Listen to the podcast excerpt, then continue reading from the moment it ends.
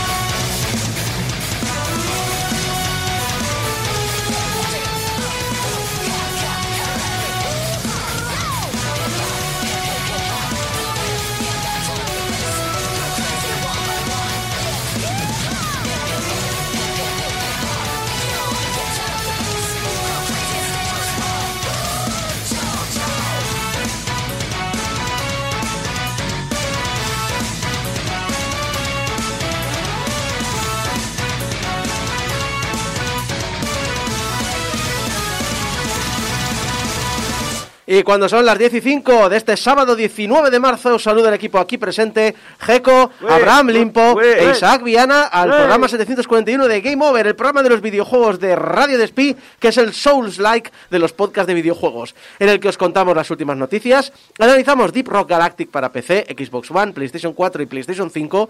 En Cum Laude seguiremos repasando la vida y milagros de Sir Clive Sinclair, padre del Spectrum y otras muchas cosas más. Y en la hora de las letras conoceremos un género literario muy particular, el de la cultivación, o Shansha. Eh, ¿De qué trata este género? Bueno, lo sabréis en su momento, porque antes... ¿Antes qué? Antes... Antes que no lo encuentro. Ahí, ahí, ahora. Ahora, Y va antes fuerte. que... Más, más- más fuerte, porque es mucho dinero. ¡Más! ¡Más! ¡No, no, más! ¡Más! ¡Queremos dinero! Exacto. Comenzamos con las locas, locas ventas de Elden Ring. ¿Ha vendido más que Stadia? Eh, todo ha vendido más que Stadia. Ahora mismo Fran se revuelve en su cama, porque claro... Elden Ring, el Souls-like hecho por los del Souls, pero no es un Souls, porque es la mitología de George R.R. Martin, pero es un Souls. Bueno, que es un... Eh, Es, es- es básicamente, son From Software diciendo, eh, oye, que la gente copia el estilo de Dark Souls, vamos a hacer nuestro propio Dark Souls, y entonces sacaron Bloodborne. Ajá. Era Bloodborne, era de From Software, ¿verdad? Sí, claro. Sí, sí. sí. Y luego dijeron, oye, que esto de hacer clones de nuestro propio juego va bien, así que vamos a hacer otro. Y sacaron el del Ring. Bueno, y se no sacaron. Sekiro también Sekiro, o algo así. Sekiro también creo que... Sekiro, Sekiro. Sí, sí. Eso, eso, Shakira. Sekiro, Sekiro. Lera, la, le, la, le. Eh, básicamente, eh, bueno, que ha vendido lo que no está escrito. Vandal ha tenido acceso a las ventas españolas, tanto en formato físico como, ojo, ojo, que esto es muy difícil conseguir muchas veces, en digital, Oh. eh, de varios juegos, entre ellos de Elden Ring. Eh, no han indicado las fechas, el único que han indicado primera semana fue de Gran Turismo 7, si no recuerdo mal. Sin embargo, teniendo en cuenta que ese juego salió el 25 de febrero y que siempre pasan unos días entre que se validan cifras y tal, podemos más o menos entender que debe ser la primera semana, 10 días de venta del juego. Eh, no os voy a pasar a detallar, a diferenciar entre ventas eh, físico y digital, porque eso no va más allá de lo que queremos hablar ahora, que estamos hablando solo de ventas. Si queréis ir a Vandal y tenéis allí la descripción y la separación por ventas, que es también muy interesante. Si no, simplemente, pues eso, contaros que entre las 38.000 de la versión Play 5, 27.000 de la versión Play 4, 17.500 de la Xbox y las eh, 30.000 de PC, desde su salida, en nuestro país, únicamente ha vendido ya más de 112.000 copias. Que más de 100.000 copias en España es un número bastante tocho y más teniendo en cuenta que son sus primeros días de salida. De hecho, no es que le haya ido bien en España, es que le ha ido bien en Europa en general. Eh, Elden Ring ha sido el juego más vendido en Europa durante el mes de febrero, a pesar de que, como he dicho, salió el día 25 de febrero. La expectativa y el, la- el fanatismo por, por este juego también un poco ha ayudado en, más allá del, de la gente de Dark Souls, que, que sí que es un, un- un género que se ha hecho muy grande, pero más allá de los fans de los Souls, también ha traído mucha gente por la parte de George R.R. Martin. Pero bueno, básicamente lo más vendido de Europa en febrero, en toda Europa, ha sido el del Ring. ¿Toda Europa? ¿Toda Europa? No, un pequeño rincón se resiste ahora y siempre al invasor. ¿La aldea de Asterix? No, Alemania. Vaya. Tampoco me sorprende. Tampoco. Siempre han sido un poco raritos con el tema de, de la venta de videojuegos. Alemania eh, es un país que tiene una mm, cultura del PC eh, Enorme. mu- muy excepcional respecto al resto de Europa occidental. Bueno, es donde triunfan sobre todo los simulators, Sí. Y- los farming... Y, y básicamente es donde sobrevivieron las aventuras gráficas cuando ningún otro país estaba vendiendo aventuras gráficas. Sí, mira los de- que los de péndulo sobrevivieron gracias a las ventas alemanas. Por eso, ¿no? Y de Dalek, de Dalek son alemanes, ¿no? De Dalek Games, los del Deponia y esa gente. Creo que sí. Sí, sí. Por eso lo digo, es que el mercado del PC en Alemania siempre ha sido potentísimo. Y, eh, y bueno, allí, allí por algún motivo el Ring no ha sido el más vendido, eh, hablando del mercado del PC europeo. El juego más vendido en Alemania fue Leyendas Pokémon Arceus. ¡Oh! Estamos hablando de que si el Farming Simulator, que si son unos peceros, que si no sé Sí, qué tal. sí, sí. Nada. Nada, Pokémon. Eh, el, Arceus, que es el Dark Souls de los Pokémon. Hazte con todos, each been Hunter. Sí, sí. Por cierto, dice Celio Reincross en el chat, eh, Sekiro es mejor que Elden Ring. Bueno, ya empezamos con las comparativas. Ya, ya, ya empezamos. Eh, y, eh, pero espera, no empezamos con las comparativas, empezamos con comparativas entre Souls Entre likes. Souls-likes. Porque ahora saldrá el otro diciendo que dónde vas, animal, que Bloodborne es el bueno. Ring- Ringworld es mejor que cualquier cosa de From Software. Y, luego está, y luego está Volcano. José Álvarez Álvarez dice, Alemania es el paraíso de Fukui, ya sabéis, el alma mater pecera de, de este programa. Aunque si, hay que decir supieran, que... si supieran cómo le pega al Mario Kart Fukui... Exacto. Hay que decir que el fin de semana pasado hemos descubierto que, que Fukui eh, es un mega fan del Mario Kart 8 de la Switch. sí, sí, sí, sí. Que estamos ¿Qué me iba nosotros en plan de eh? ¿a qué jugábamos al Smash y tal? Y digo, y, y Fukui, unos, u- unos eh, Mario Kart. Mario Kart. Pero además era en plan de Fukui otra vez. ¿Otra vez quieres un Mario Kart? Sí, sí. ¿Qué pasa, que tienes miedo? Y es como, joder... Y no solo eso, eh, es que el del Ring ha sido el mejor estreno de una licencia original en nuestro continente desde 2016, cuando se lanzó de The Division. Hostia, de Division. Ya tiene ya eh, seis años. Seis años de Division. Pues ese fue el mejor estreno. O sea, desde entonces no ha habido mejor estreno hasta que ha llegado eh, la obra de From Software. Vale, he hablado mucho de las ventas en España, he hablado mucho de las ventas en Europa, pero no os he dado datos eh, Eso, en eso, números. datos, datos, datos. Exacto. Preguntaréis, ¿cuánto ha vendido el Den Ring? Bueno, pues en tan solo 17 días ha alcanzado los 12 millones de copias en todo el mundo. Joder. Había ganas de, de- de anillos Sí, sí. antiguos, ¿eh? Había ganas de un, de un Souls-like.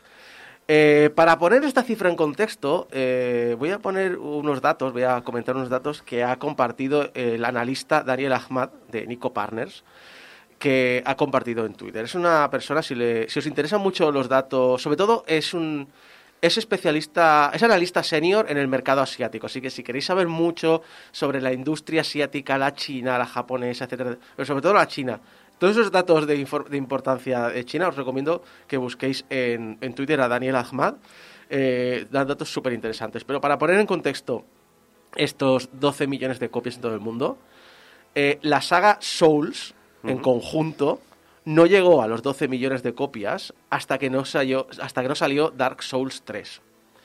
Y Dark Souls 3 también alcanzó 12 millones de copias en solitario, tras más de cuatro años a la venta.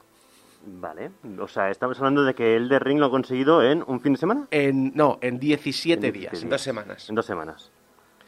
Y diréis, vale, pero From Software esperaba un éxito grande, ¿no? Porque para eso contrata a alguien, un escritor de renombre, eh, contrata eh, le da una publicidad enorme, bla, bla, bla, bla, bla. Lo- la previsión de Dark Souls era que a 31 de marzo haber vendido 4 millones de copias. Estamos hablando que en la mitad de tiempo ha vendido tres veces más de lo esperado. No está mal, ¿eh? No, no. No sé cómo habrán estado los suministros de copias físicas, porque si realmente tenía esta previsión, Hay que decir que, a ver, el Dead Ring es de esos juegos que eran siempre estaban en las listas de los más esperados del año y siempre era como el megatón de este año. Pero claro, ¿cuántas, eh, ¿cuántos eh, estrenos, cuántos juegos han salido así que luego se han comido un mojón? Hablando claramente. O sea, que no han, no han cumplido con las expectativas. O sea, una cosa es, eh, sí, que este juego va con guion, que ya me dirás tú, dicen la gente que lleva un guion de George R.R. Martin. Bueno, a ver. Que lo único que se ha No. descubierto es que los jefes finales tienen las iniciales del, del autor este. No, a ver, el, trasfondo es de un mierda. George, George Sí, Martin, eh, o la, sí, lo que es el trasfondo, lo que sea. Es igual, pasaba por ahí a cobrar el cheque, básicamente. Porque... A, a ver, en realidad es mucho más sencillo que todo esto. O sea, a mí no, o sea, ya sabéis que yo no soy nada fan de los juegos de From Software. Sí. Aún así, tengo que reconocer que el Ring claramente es un juegazo. Lo poco que he visto del juego, lo poco que veo, porque claro, obviamente Twitter está inundado de, de screenshots, de vídeos, del argumento. Estamos hablando de un juego que teóricamente podríamos decir que es un doble A, porque no, o sea, hay presupuesto, pero no hay presupuesto tipo Gran Theft Auto. Bueno, a mí me gustó bueno, una, a mí me, más- me más gustó una triple, descripción ¿eh? de Twitter que decía From Software es una empresa que siempre hace Yankee Ass Games, simplemente que los hace ya muy grandes, pero Sí. que es Bueno. pero que la gracia de, de- de- también un poco de la gracia, porque el- tiene esa, esa manera, ¿no? De decir los jugadores realmente casi se les espera que intenten explotar las mecánicas del juego para avanzar. Sí, pero, Pero- no me refería a eso, me refería más a nivel de presupuesto. Sí. ¿Vale? Estamos hablando de un juego que, a pesar de que es un doble A, tiene acabados de muchísima más calidad que los triple A. Estamos hablando de que yo lo que sobre todo oigo de la gente es no hay zona del escenario que no tenga detalles. Que no es eso de, no, te he puesto un escenario de 30 kilómetros cuadrados, de los cuales 28 son absolutamente vacío. Que te lo tienes que imaginar tú. No, no, aquí hay todo, todo tiene cosas. Tiene cosas que ver, tiene cosas que fotografiar, tiene cosas que experimentar.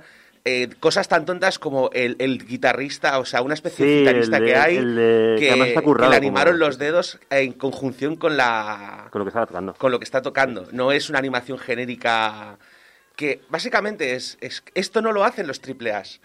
Te- o sea, el Assassin's Creed, la gran mayoría del escenario, los que he jugado yo, que fue el último que fue, creo que fue el de Egipto, están vacíos. O sea, Sí, hay verdad. cosas interesantes en los pueblos, pero incluso en los pueblos, la gran mayoría de las cosas que hay son repetidas. O la, sea, la gran diferencia que hay, sobre todo con, el, con los antiguos Souls, es que este es mundo abierto directamente. Entonces, eh, en los otros Souls lo que tenías eran secciones grandes, mm, bastante detalladas, pero er- eran grandes y eran más controlables. Esto, al ser mundo abierto, es como de repente un wow, que se ha expandido todo. Y además, es lo que tú dices, que, eh, que está todo mm, muy eh, lleno de cosas que hacer. Sí. Que esa es la gran, eh, digamos, eh, el gran, la gran cosa guay que tiene este juego, que es que realmente sí es un mundo abierto, sí te puedes perder, incluso puedes ir a un sitio y ves- ver que hay mucho nivel y irte a otra parte, ¿vale? Pero digamos que tienes cosas que hacer, a diferencia de Sí. otros. Es, es el Zelda de la muerte directamente esto. Y, y bueno, básicamente lo que yo lo que veo es que la gente lo que está diciendo es, es, es mejor que todo lo que habían hecho antes y es mejor que la media de lo que estamos viendo últimamente. Entonces, claro, es como, ¿cómo, cómo no va a gustar, cómo no va a vender? Sí. A ver, el, eh, eh, Raúl Dextro en el chat dice, el del Ring tiene un buen, muy buen mundo integrado, pero arrastra muchas, demasiadas cosas de su motor que me impiden verlo como el producto perfecto que muchos dicen. A ver, Toma como el Fallout. el problema es... El problema es el, el gatekeeping, ¿no? El, eh, los mm, fans auténticos de, de los Souls-like. Eh, el asunto es, es un grandísimo juego. Ahora, no hay juego perfecto. Y mucho menos los Souls-like que no pretenden serlo. Es decir, es un maravilloso juego. Yo sé de buena tinta que ninguno de los tres que estamos en este- en- ahora mismo en el plato es nuestro tipo de juego. Pero no significa que, lo- que, que no por ser nuestro tipo de juego vayamos a criticarlo. No, no, que la gente lo disfrute, Y- por supuesto. Dark Souls, como alguien decía, ha dejado de ser un juego de nicho. De hecho, ya dejó de ser un juego de nicho Dark Souls 3. Dark Souls 3 vendió muchísimo. Y Bloodborne también vendió muchísimo. Era, decir, era el juego de la Play 4. Por mucho que digamos, "Oh, es que los Souls son muy especialitos, se requiere unos eh, eh, gente muy especial. Cuando tú un juego vende más de 10 millones de copias, no es un nicho. Es decir, nicho es lo que hablamos la, en mi análisis de Metroid Dread. Metroid es un nicho. Metroid el juego que más vendió, ahora veremos cuando den más cifras de Metroid Dread, el, el juego que más había vendido no llegaba a las 3 millones de copias de toda la saga. El que más... Eso es ser un nicho, y un nicho entre comillas, porque hablamos de 3 millones de personas en todo el mundo. Es- 3 Entre millones a veces no conce- concebimos Más nicho lo es enorme que es el número. la gente que juega novelas gráficas eh, visuales, por ejemplo. Eso es más nicho todavía. que es un, chi- un número muchísimo menor. Por cierto, dice también Raimundo Galvez en el chat que es un juego doble A, efectivamente, porque lo que terminas eh, cuando te mata 100 veces el primer jefe es en Alcohólicos Anónimos. Sí, completamente de acuerdo. Sí, pero la cosa es que podemos entrar en que nos guste, o sea, todos los comentarios que estoy viendo en el chat ahora mismo, que si ahí estamos dejando que From Software eh, continúe con la estética, con ciertos vicios, el gitgudismo y estas cosas, a ver, estoy de acuerdo con vosotros. Pero analizándolo desde una perspectiva objetiva, estamos viendo que es un juego extremadamente popular, que la gente está dispuesta a ignorarlo porque la calidad del juego les compensa. Eh, ¿Lo voy a jugar yo? No, a mí me gustan otro tipo de juegos, pero tampoco voy a jugar al Pokémon Arceus y no veo que nadie esté criticando que el Pokémon Arceus sea X por X fallo. Sí. De hecho, yo las críticas que le veo a la saga Pokémon son de gente que no la juega. Mm. Básicamente, que Suele son, pasar, ¿eh? son mayoría de. Es que no ponen eh, mecánicas nuevas, es que el motor gráfico es una basura. Ya, pero vende por millones y la gente que lo juega le importa una mierda. Que sí, que podemos exigir más, sí, pero tiene que exigir los compradores. Si, al si los Souls-like tienen un problema, son los mayores fans de Souls-like lo que tienen que solucionarlo. Yo, que no me gusta el gitcudismo, como dice en el chat, no voy a criticar que te gusta a ti, porque todo el mundo tiene derecho a sus cosas. A mí me gusta ponerme en Minecraft y decir, pues voy a picar dos horas a una mina, y eso sé que no le gusta a casi nadie, pero lo hago. Hay gente que le gusta cogerse el Eurotrack Simulator y decir, me voy a hacer una ruta de Berlín a Barcelona, Eh, y un- la hace, y un no respeto, pasa Un nada. respeto a los del Eurotrack, ¿eh? ¿Sabes lo que a mí me gusta? ¿Qué te gusta? A mí me gusta el pim, pim, pim, pim. En serio. Sigamos hablando de morteradas de pasta, pero pasta, pasta tanta que ni lo sabremos. Eh, Tencent se ha hecho con una nueva empresa. Microsoft. Activision, Blizzard, King. Es, es la lucha de, de dos ratas pelándose por un churro, sí. Tencent y Microsoft por, por algo. No, los españoles Tequila Works, eh, padres de entre otros de Sexy Brutal o Rhyme, han negociado convertir a Tencent en inversor mayoritario de la empresa. Era un co- en el comunicado típico de prensa que hacen ambas partes, han soltado las cosas típicas de estos casos, que hay un límite de hasta dónde puedes crecer por tu cuenta, que Tencent valora la independencia y creatividad del equipo y todo eso. Eh, actualmente eh, se encuentran trabajando junto con Riot Games en Song of Nunu, una historia de League of Legends. Hay que decir que eso, últimamente tenemos unos equipos españoles que están trabajando con licencias de primer nivel. Es decir, poca broma la cantidad de cosas que se están sacando en la última década en España. Bueno, de hecho, siempre he dicho que, que no es que eh, en España se haya dejado nunca de hacer juegos y trabajar en la industria. Simplemente que muchas veces somos nuestros peores eh, comerciales. Un poco como, como siempre decimos, ¿no? El aceite de oliva español. Yo lo que digo es que aquí todo el mundo se compra, pero a ver cuando Tencent viene a comprar Game Over o, o quien sea.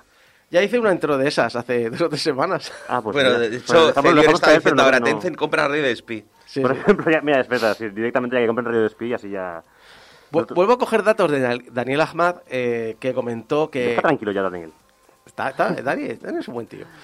Eh, eh, Dani, de hecho, uno de los datos que no he puesto de, la, cuando he puesto todos los datos, ¿no? 12 millones, no sé qué, 12 millones, no sé cuántos, 12, eh, 12 millones sigue siendo menos que mi eh, mis muertes en el Elden Ring.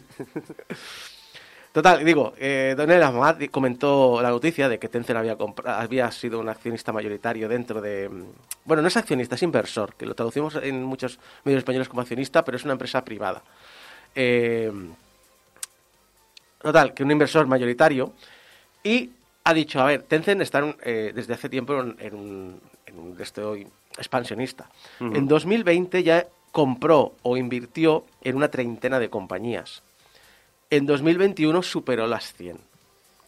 Y en lo que llevamos de 2022 lleva ya más de 10 empresas en las que está invirtiendo o directamente ha comprado. Así que sí, vamos camino a que Tencent se lo coma todo. Nos comen Tencent. No, no, Comen- no. Nos, nos come Tencent, nos come Tencent. No comencemos con las frases racistas estas. Malas noticias para los que esperamos Perfect Dark como agua de mayo, y es que el último año ha habido una fuga de talento de The Initiative, el ambicioso estudio de Microsoft encargado de su desarrollo. De hecho, Video Games Chronicle ha estado haciendo un repaso a los LinkedIn públicos de programadores que sabemos que están en la compañía. Tienen localizado a alrededor de 36 personas que han salido de ella, principalmente trabajadores seniors y con experiencia. Habló del director del juego, el director de diseño, el director de diseño de niveles, a dos guionistas, al director técnico, al ingeniero eh, principal de gameplay, al ingeniero eh, principal de animación, etcétera, etcétera. Y muchas de estas salidas coinciden con un evento. El anuncio de que Perfect Dark va a ser co-desarrollado por Crystal Dynamics, los de Tomb Raider y, y, bueno, y Marvel Avengers. Esta noticia se dio en septiembre del año pasado y de repente muchos LinkedIn empezaron a actualizarse. Capa. A echar humo. Exacto. Eh, la, la web ha estado hablando con contactos internos y pinta que ha habido una lucha de dos filosofías muy distintas dentro de la empresa.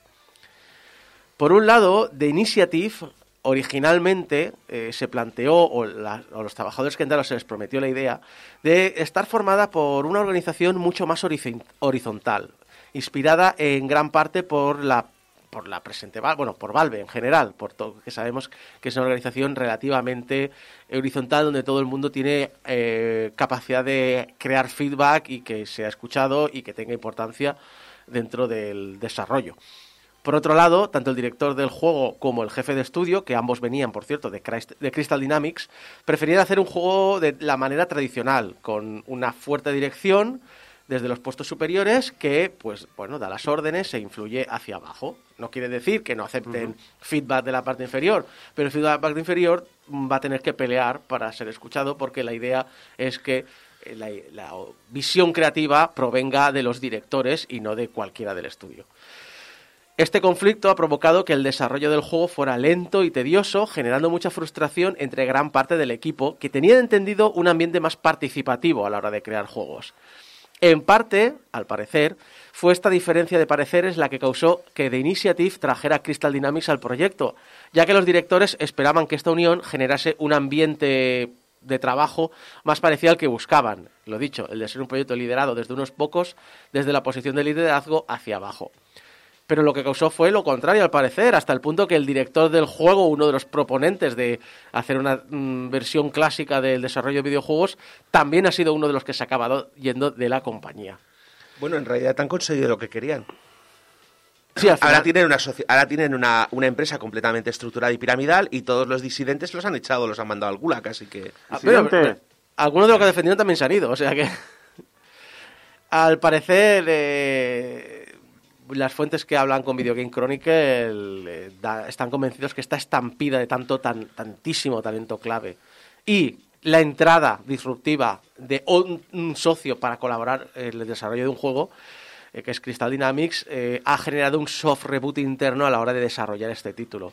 Que ya yo esperaba que iba a tardar en llegar, pero bueno, aquí creo que tenemos un metro, un caso, creo que, que este caso es un poco un Metroid Prime 4, en el sentido de que, bueno, frenemos, arreglemos nuestros asuntos internos y volvamos a cojamos lo que tenemos y vemos que y diseñemos un juego con esto. O, o- bien cogen el motor del Marvel Avengers, le cambian los modelos y fiesta. Sí que es cierto que una de las cosas que se habló mucho del fracaso de Marvel Avengers es la propia Square Enix dijo que, a ver, aquí está el Dynamics, se le da bien hacer aventuras para un jugador y en ese aspecto eh, decían que en Avengers funcionaba. El problema era la parte de juego como servicio. Claro, de esta unión salen muchos rumores. Primero, el primer rumor que había antes de que saberse todo esto era que esta de tres íbamos a tener un tráiler, por fin se iba a poder ver Perfect Dark, obviamente, creo que nos podemos olvidar de todo eso. Eh, por el otro lado, hay incluso quien, pero no veo que esté sustentado por ninguna parte, pero oye, podría ser. Hay quien cree que la entrada de Crystal Dynamics es porque el juego se va a convertir, Perfect Dark, en un juego como servicio. No necesariamente. No sé yo si Crystal Dynamics está mucho por la labor. El asunto es que sí, que los fans de, de Perfect Dark que vamos a sufrir muchos años más de sequía, así que, bueno, pues nada, pues vamos a, a ver qué ocurre hasta que tengamos un nuevo Perfect Dark. Si hay una alegría para alguien esta semana es para Hideo Kojima, que ha recibido el premio de Bellas Artes por parte de la Agencia de Asuntos Culturales del Gobierno de Japón. Eh, me, ¿Me estás sacando el tema de Eiffel Hombre. 65? Es el tema de Kojima, ¿no? Un poco. Sí, sí, sube, sube un poquito. Ahí está, Kojima, de fiesta. ¡Único! ¡Único! Algún día tenemos que hacer una entrevista a Kojima. Sí, sí. Al de verdad, quiero decir. Bueno, tenemos una entrevista al creador de Tetris, a, a Y al, y, Pajinov. al, y al de Red, que le preguntasteis dónde, dónde dejaba las drogas. Sí, Yuri le preguntó que si se había drogado, es verdad. Hostia. Eh, fa- eh, hablando de cosas eh, de clásicas de Game Over, Fanspot comentó por Twitter Hablando de cosas clásicas de Game Over. Me ha gustado eso. Solo te ha faltado decir viejas ruinas o algo. No, pero es decir, estamos hablando de la época en la que estaba el personaje de Kojima, la invitación de Kojima aquí y estaba Funs eh, en el programa. Por eso, Funs ha comentado por Twitter que es el segundo desarrollador de videojuegos que consigue este galardón. El primero fue eh, Shigeru Miyamoto en 2010, lo cual, a ver, siempre decimos, Japón, mira, que cuando van a un, un de esto de... de a veces se, se entregan entre países, yo que sé, cositas de Pokémon y tal, pero como veis, poquitos diseñadores de videojuegos han sido reconocidos culturalmente por el gobierno de Japón. Poco a poco parece que la cosa De, de hecho, va- me hizo mucha gracia. Me hizo mucha gracia que algunos tuiteros que no, no solo sabían leer el apellido, pero no se fijaron en el nombre, dijeron que Miyazaki también había recibido un premio sin darse cuenta de que no era el Miyazaki de From. Era, era el otro. Era el otro. Nada. El, bueno, el desconocido malo, de Ghibli. el feo.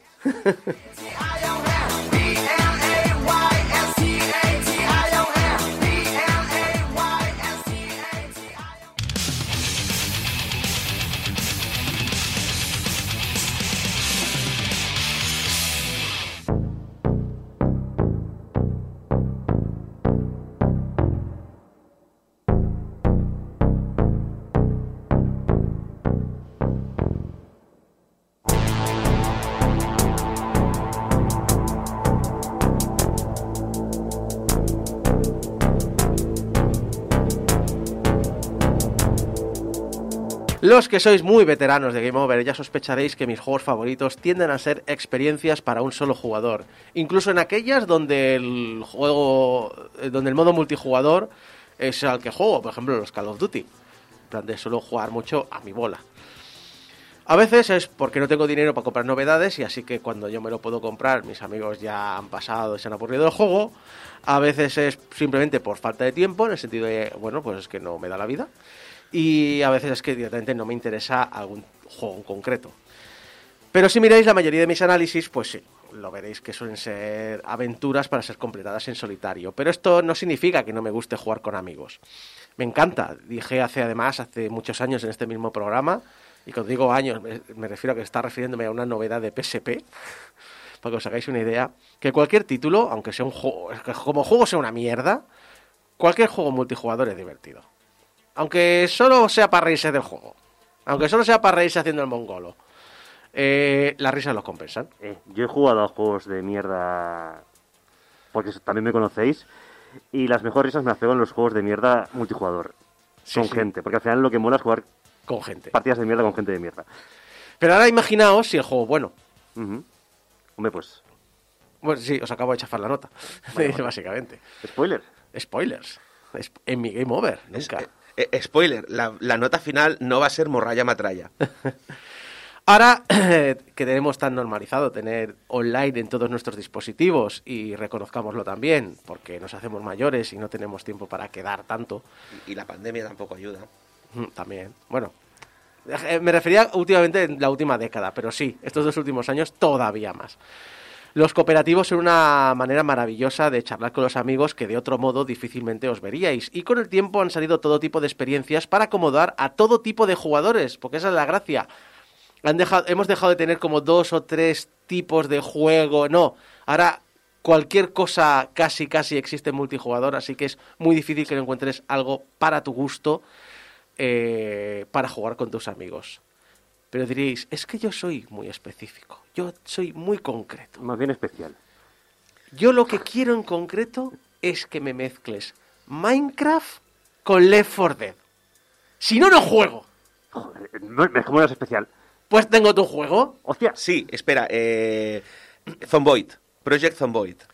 Project Zomboid, tengo un, estoy preparando una sección nueva y hablo de Project Zomboid precisamente porque su desarrollo tuvo un par de un par de problemitas que ya hablaré, ya hablaré en su momento. No, tenemos el juego de esta semana, Deep Rock Galactic. Su eslogan reza Danger, Darkness, Dwarfs, que significa peligro, oscuridad, enanos. Mola más en inglés porque todas las palabras empiezan por D pero en la triple D, pero bueno.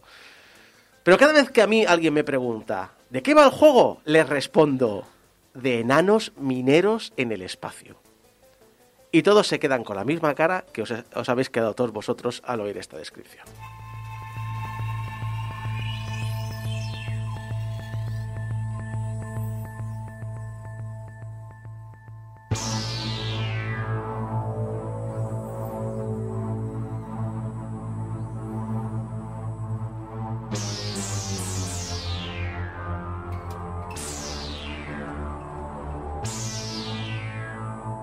A ver, ¿qué es esto de Deep Rock Galactic? De hecho, Volcano le dice, es que te veo jugar mucho en el Discord a Deep Rock Galactic, pero no sé qué es. Efectivamente. Pues resulta, el juego va, de que la mayor mina jamás descubierta resulta, resulta que está situada en el planeta más mortal de la galaxia, que Lo es normal. también tu lugar de trabajo. Lo normal. Lo normal, lo normal. Porque eres un enano minero que curra para la compañía Deep Rock Galactic, una empresa minera que se dedica a extraer todos los materiales valiosos presentes en las cavernas más profundas de Hoxes IV, un planeta tan hostil que además de darte un pico y un robotico que hace las veces de almacén de materiales, una especie de vagoneta infinita, también eh, tienes pues otras, otras herramientas de trabajo como ametralladoras Gatling, cohetes teledirigidos, revólveres, granadas de fragmentación o rifles de plasma, entre otras lindezas. Pero eso no significa que tu seguridad sea prioritaria para la compañía, ya que una vez cumplido tu objetivo, el cohete de vuelta no esperará mucho tiempo a tu regreso, así que toca desandar el camino rápidamente antes de que tu ticket de vuelta a la central se vaya con todo el material que les has adquirido. Si sois perros viejos, ya podréis suponer por dónde van los tiros del juego y por qué esa inspiración en Left 4 Dead. Elegimos una misión y su dificultad. Descendemos al planeta, luchamos por sobrevivir mientras buscamos los recursos necesarios para cumplir nuestra cuota y corremos de vuelta a un cohete de rescate que no sabemos dónde aterrizará hasta que lo solicitemos. Y lo cierto es que se lo han currado para que el juego nunca se haga repetitivo o aburrido.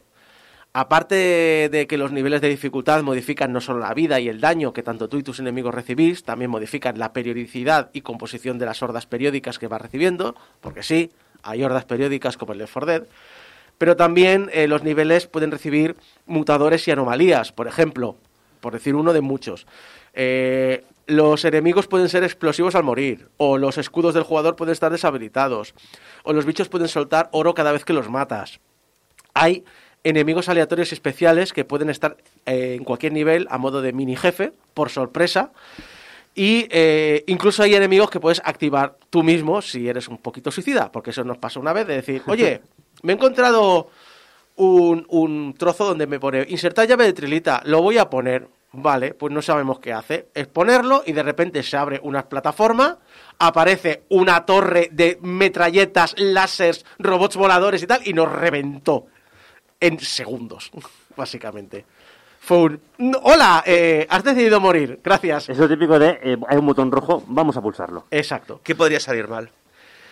Hay encargos que te hacen jugar ciertos niveles en cierto orden para obtener recompensas con las que mejorar tus habilidades, tu armamento, etcétera, etcétera. Hay modificadores a las armas que puedes forjar si has cumplido ciertos encargos.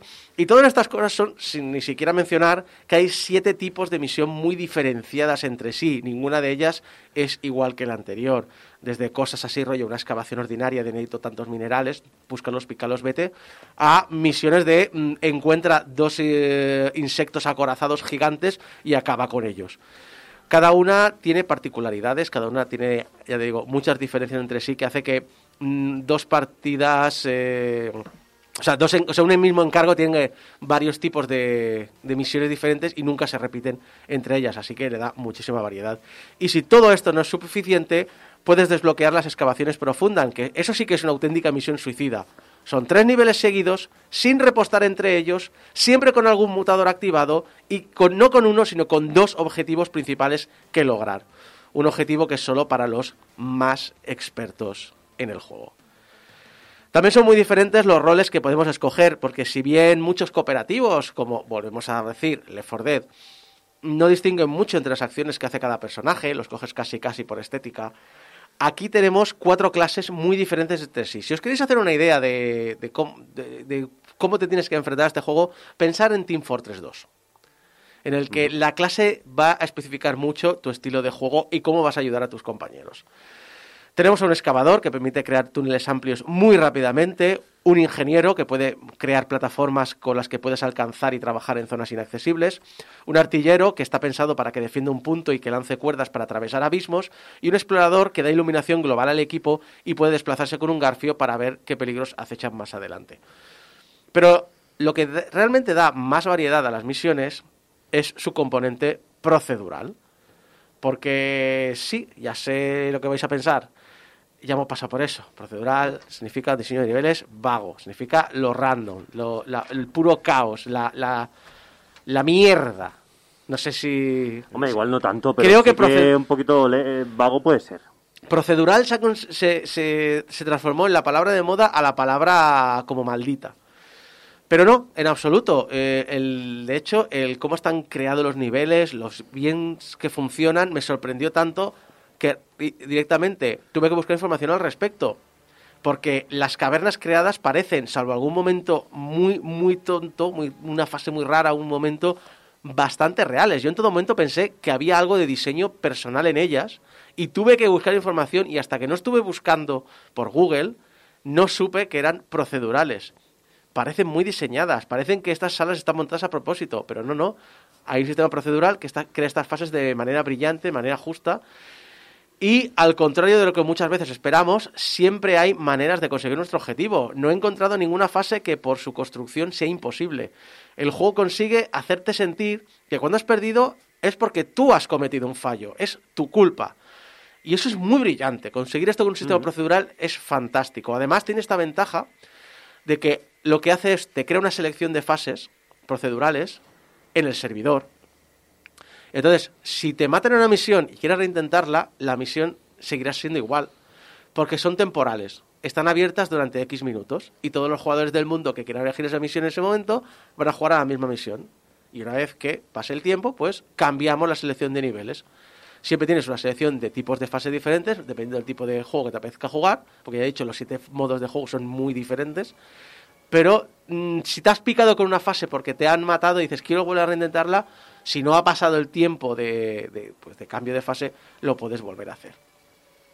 De hecho, lo que he dicho antes de las excavaciones profundas también es una selección procedural que se mantiene durante una semana para que todos los jugadores del mundo puedan competir por ver quién es mejor a la hora de superar ese reto. Y otra cosa que es fantástico es el hábitat en general de las fases que aparecen, porque no todo es letal en, Ho- en Hoxes cuarto. Podemos ver algo también de flora y de fauna que no es hostil, que intenta hacer su vida y de paso hacernos sentir que ese planeta está vivo, que existe sin necesitar que nosotros estemos presentes para que funcione. Hasta Bueno, que pasamos por ahí y le prendemos fuego. Básicamente, porque no oculta para nada, es un poco como eh, Factorio, que es un... hace poco le preguntaron, oye, eh, ¿vais a hacer energías verdes? verdes? ¿Vamos, ¿Vais a hacer que podamos terraformar el planeta? Y dicen, no, es que no va de eso, es decir, Y no vuelve a crecer la hierba jamás. Exacto, es decir, el, el, eh, el juego es muy. Es muy. Eh, Estas son las consecuencias del capitalismo eh, en su mensaje. Es decir, realmente es un. Llega, destruyelo todo, te da igual los, los restos químicos que dejes, llévatelo todo. Es lo que hay. Y aquí pasa lo mismo. Es decir, tú llegas y, y allá donde vas no vuelve a crecer la hierba. Pero sí que es cierto que hay parajes con hierba extraterrestre muy chula, plantas luminiscentes, animales que comen fósiles y que simplemente van haciendo su vida, comiendo tierra y dando vueltas. Incluso puedes subirte a ellos y volar un poco. Hay un logro por ahí. Hasta que llegáis vosotros, malditos enanos, y Claro. lo reventáis todo. Teniendo en cuenta que uno de ellos lleva un lanzallamas, ya te puedes imaginar que aquello es como Vietnam. y eh, lo dicho, que, entre esos hordas y entre guerras y entre bichos que te atacan y demás, hay momentos donde no hay ningún enemigo a la vista, en, lugares comple- completamente oscuros, con plantas luminiscentes, y es curioso encontrar estos, estos pequeños momentos de paz. Estos pequeños momentos de decir, no parece que está haciendo lo que esté haciendo. Pero volvamos al tema jugable, porque cambia la experiencia según juegas con más o menos gente. Pues no tengo ¿Eh? ni puta idea. Pu- pu- Pues vaya. Es que básicamente yo solo he jugado de juego a dobles, ¿Cuánta gente puede jugar este juego? hasta cuatro a la vez. Hasta cuatro a la vez. Porque tengo unas cuatro clases diferentes. Tipo Left 4 Dead, entonces, eh, Sí. una vez más. Pero la gracia aquí sería eso, que realmente con las cuatro clases debe ser una pasada, porque todos tienen una habilidad que siempre echas de menos. En todo momento, si en mi caso, por ejemplo, que jugaba con, con un amigo, es en vez de decir, hostia, pero si ahora tuviéramos un excavador, o hostia, si ahora tuviéramos a no sé quién. O sea, siempre había algo en algún momento que dices, hostia, aquí me hubiese venido bien tener a esta otra persona ayudándome. Está como muy orientado entonces a... A ver, se puede jugar a doble, supongo, porque tú lo juegas un mogollón, porque es lo que dice Volcano, tenemos siempre en el Discord jugándolo, pero supongo que está muy orientado a, a ser cuatro siempre que se pueda. Tendrás que enseñarnos el, el- el indicador de horas de Steam la próxima vez. Sí. Eh, Es, curio- es verdad, no lo he pensado, tendría que mirarlo. El asunto es eso, que, que sí, que está pensado muy a, a- a gente por lo dicho, porque siempre echas de menos y siempre son muy útiles todos los enanos, todas sus clases, nunca sobra una habilidad. Así que supongo que la experiencia de Coto debe ser muy diferente a lo que he vivido yo, pero ojo, a lo que decías tú, también más difícil, porque el juego claro. se escala. El juego, aparte de tú poner niveles de dificultad, el juego no es tonto. Y entonces sabe que a más jugadores, más fácil, por lo tanto, te lo complica un poco. Bueno, pero esto es un clásico. A más gente jugando, más difícil es, más Exacto. cuesta matar los enemigos, eh, etcétera. Yo lo que he intentado hacer para este análisis es probar un momento los otros modos. El online funciona muy bien. En plan de elegir una partida, meterte y además la gracia es que puedes entrar en partidas que están en funcionamiento. De repente llegas a una cápsula individual y directo a la acción. Sin pausas, sin descanso. Venga, he venido a ayudar. ¡Llegó el bigotes! Básicamente, porque llegué yo con mi lanzacohetes teledirigido y... ¡Ya! Ah, ¿Qué estamos? ¿Matar acorazados? Prim- primero arrasamos llevándonos todos los recursos naturales y luego es, ¿le damos? ¡Le damos! No sé si funciona el chat de voz, porque como lo primero que hago es desactivarlo para hablar por Discord, me olvidé por completo de, de mirar si se podía activar o si la gente estaba hablando. En- pero, sinceramente, en ningún momento necesitamos el... Tiene un- simplemente un sistema apuntado para apuntar a cosas y más o menos te haces una idea de si me señalas minerales eh, que están muy altos, pues a lo mejor está diciendo al tío que hace plataformas, oye, hazme una plataforma allí. O si señalamos al huevo donde está el acorazado, es un vamos a por él ya. No es muy necesaria mucha comunicación, que supongo, obviamente, entre amigos, lo he dicho, esto es para hablar con amigos. Entonces te pones una, una charla de Discord y a tomar por culo. Y si sois rancios como yo, también podéis jugar en solitario. Porque el juego desde su inicio también se planteó con un robot acompañante al que puedes dar órdenes. Y entonces tú puedes decirle, pícame aquello de allí, no te va a recoger los materiales, pero como mínimo pícame aquello de allí y iré yo a recogerlos. Eh, puedes decir, eh, ayúdame disparando cohetes a este enemigo, ilumíname esta zona. Es decir, tenéis un poco de ayuda. Y también se juega bastante bien, no lo he encontrado especialmente difícil. Así que no hay excusa para que no podéis jugar, depende de, sean cuales sean vuestras circunstancias.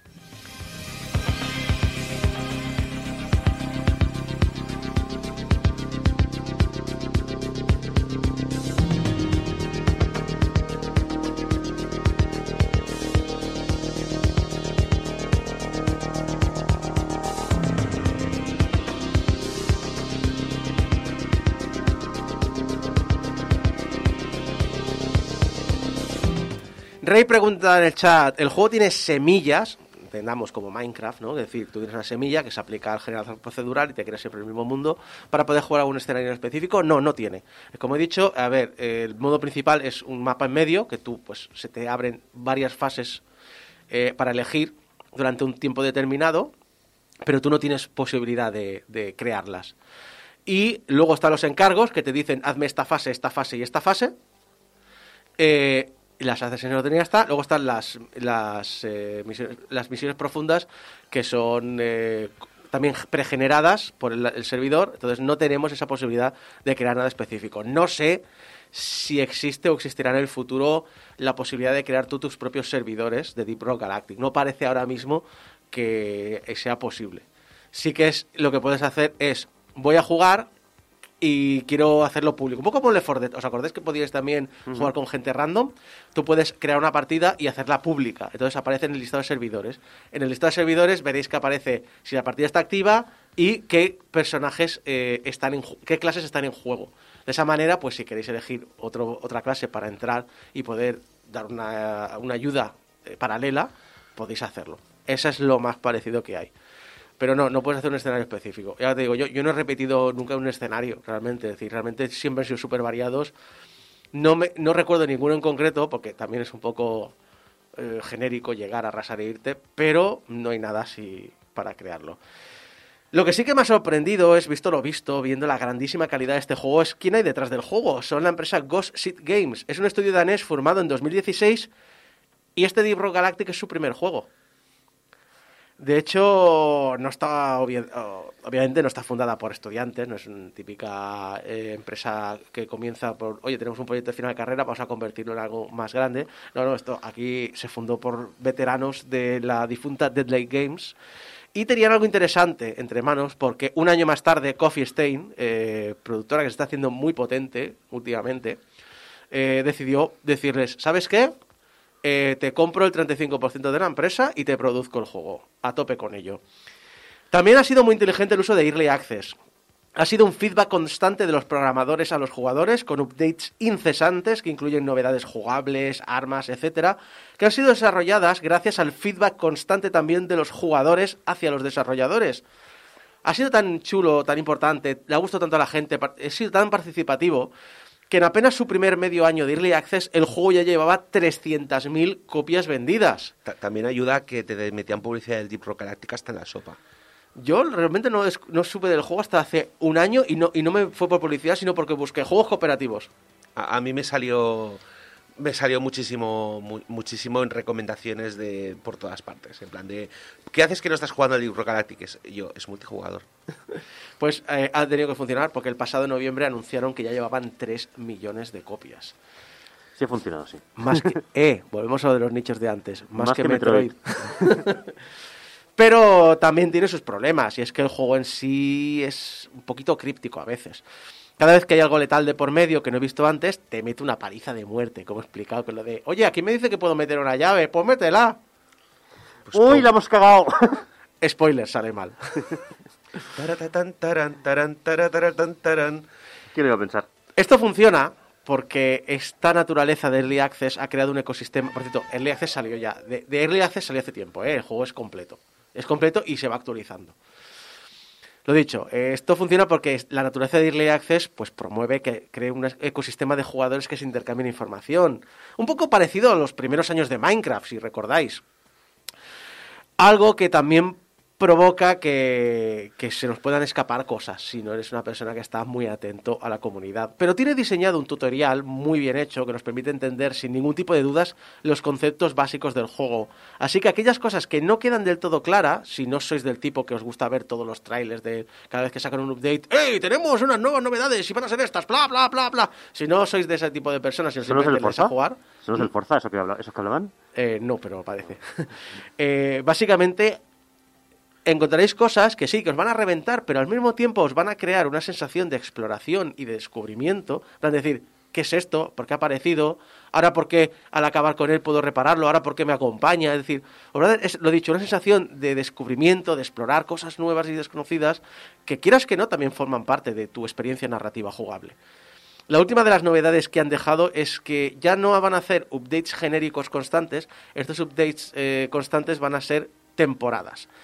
Que son completamente gratuitas, no es pase de temporada. Lo único así de micropago que hay es si quieres, para típico, para ayudarles más, te hacen DLCs cosméticos de las armas. Ah, pues yo quiero que las armas tengan neones, pues aquí tienes el pack, ya está. El DLC, el tem- la temporada es completamente gratuita y según Gossip Games es una manera de hacer que estos updates sean temáticos.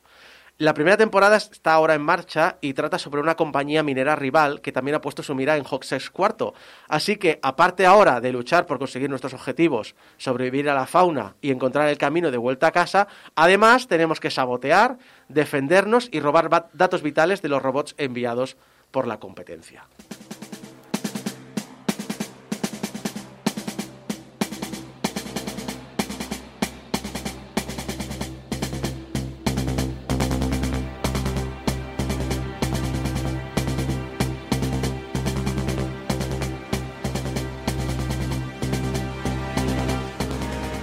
Dice Raimundo, ¿qué es esto y por qué me está matando? Esa ha sido mi pregunta varias veces en este juego.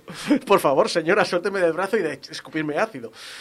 Eh, si echáis de menos los juegos cooperativos, si echáis de menos las risas cuando la misión se va al garete en Left 4 Dead, si os molan los juegos con aspecto y personalidad únicos, si queréis eh, una excusa para poneros al día con vuestros amigos, Deep Rock Galactic es fantástico en eso. Jugablemente es muy sólido. El juego crece constantemente en mejoras, en novedades y en variedad. No intenta robarte el dinero vendiendo pases de temporada o loot boxes de mierda. Su banda sonora es excelente. Sus gráficos te llevan a parajes de ensueño. Te presenta retos interesantes que sortear junto con tus compañeros. La dificultad va desde lo más torpe a lo más suicida. Tiene un humor sarcástico que adoro. Vamos, que como juego multijugador tiene todo eso y más. Yo creo que pues, probablemente por lo que estamos comentando puede ser de lo mejor que hay ahora mismo multijugador, eh, así para jugar en Steam y tal. Yo porque yo muchas veces eh, también he, cogido y he mirado juegos multijugador para jugar con gente y más allá de un Risk of Rain 2 o de un el típico Left 4 Dead 2, está todo como muy visto. Es un juego que una vez que dominas las bases, eh, puedes un poco jugar en medio en segundo plano, en el sentido de decir, ya sé, voy a explorar. Y tal. Tampoco te puedes alejar mucho a los compañeros porque te puedes quedar vendido. Ajá. Pero sí, va, eh, para jugar entre dos, tres, cuatro personas es un juego que es muy cómodo porque tampoco requiere, salvo momentos muy puntuales de ah, hay un jefe, hay que defender algo, no sé, o hay que defender esta máquina o cosas así, eh, puedes estar un poco hablando de lo que te dé la gana. No hace falta que estés súper, súper, súper atento. No es-. No es Kid Good, no es Kid- es- jo- Ojo, el juego llega a ser muy difícil, Sí, me imagino. pero no es un juego de Kid Good. Es un juego que te sientes bien jugando a él. Y que puedes jugar hablando con la gente. Correcto.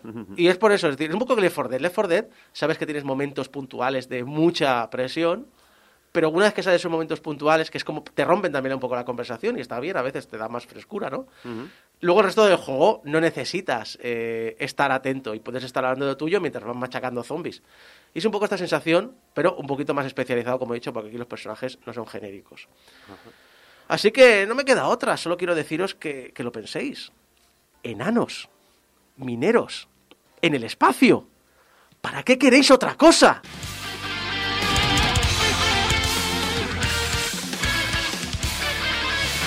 Imprescindible. ¿Os gustaría conocer alguno de los secretos mejor guardados de Nintendo? Ya sabes, si tienes una Mega Drive, tienes el pasaporte al futuro. Mega CD.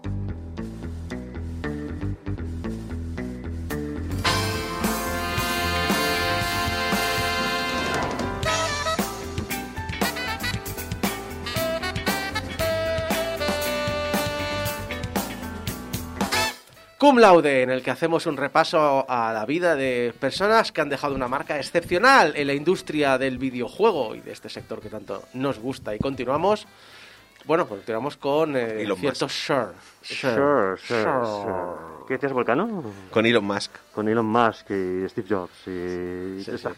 esta trupa, esta cupa. Que nos, sí, eh, Steve Jobs que nos trajo la pipín, ¿no?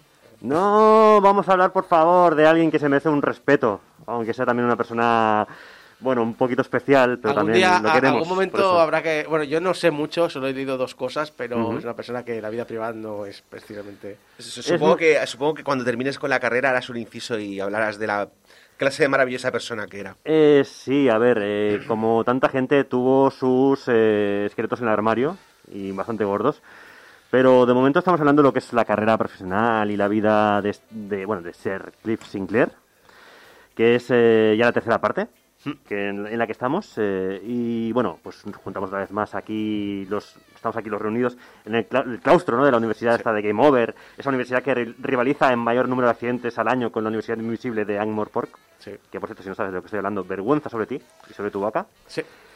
Y nos reunimos una vez más pues para seguir homenajeando cum laude a un referente que de una forma u otra ha contribuido con su trayectoria a hacer de esta nuestra pasión por los videojuegos y la tecnología, en este caso, pues un poquito más, eh, más especial, ¿no? En esta ocasión, pues vamos con la tercera entrega de nuestro especial sobre la figura de Sir Cliff Sinclair, eh, que nos dejó a finales del año pasado, como ya hemos comentado en anteriores eh, entregas. De hecho, para que quiera enlazarla directamente, esto enlaza con el programa 737 de Game Over, eh, donde tenéis la anterior, eh, bueno, pues la anterior parte, la segunda, y seguiremos hablando de eh, la vida. Luego, ya, ya si llega el momento, que llegará seguramente ya a lo mejor en otra entrega, eh, no quiero hacer spoilers, pero hoy es el día de los spoilers, posiblemente haya una última entrega ah, después de esta. Pero bueno, mm, vamos a hablar de este hombre eh, que es un creador incansable, avanzado a su tiempo, inventor empedernido, hombre de negocios, pelirrojo barbudo y más británico que el T de las 5. Todo esto, todo esto a la vez. Entonces, bueno, si os parece bien, vamos a empezar. Nos quedamos en eh, la anterior eh, ocasión en eh, principios de los 80 y de hecho concretamente estamos en 1981.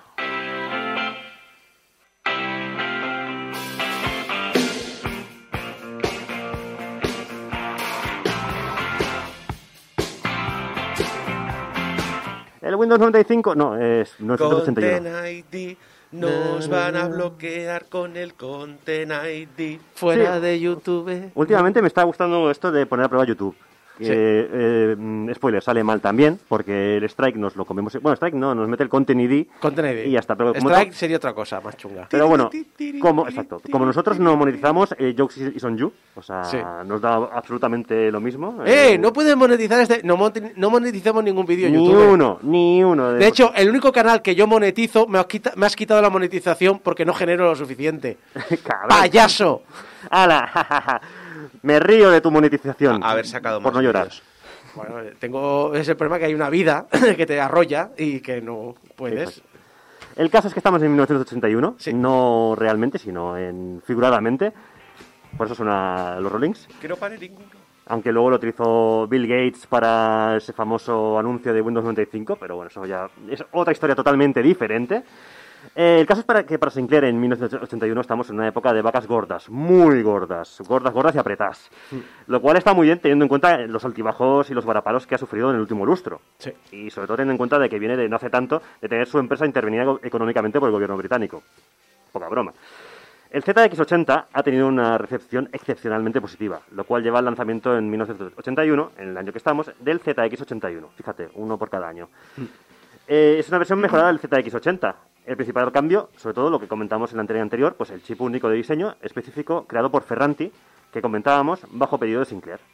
Este cambio todavía abarataba aún más el coste del equipo y aumentaba su fiabilidad. Que recordemos que Sinclair es un inventor, ingeniero, eh, Volcano, que el tema de la fiabilidad de los componentes, pues un poquito segundo plano. Un Sí, poquito aún, aún así me parece que necesitaron como cinco, como tres revisiones del ZX81 Sí, sí, unas antes cuantas. de antes de tener como una versión definitiva. Sinclair, Sinclair, tu ordenador es muy chulo, pero no me funciona. Jaja, ¿para qué quieres eso? Saludos. Jaja, saludos.